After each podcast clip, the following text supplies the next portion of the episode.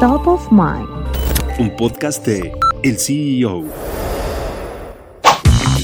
4, 3, 2, 1.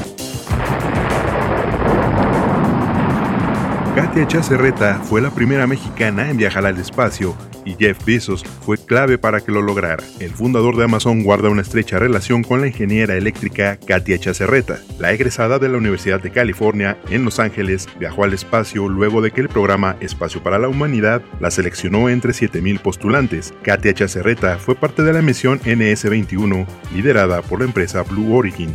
Esta empresa es parte del conglomerado de Jeff Bezos. En mayo pasado, Bezos firmó un contrato con la NASA para que Blue Origin construya una nave espacial que permitirá que los astronautas viajen a la Luna. Se estima que el contrato está valorado en 3.400 millones de dólares.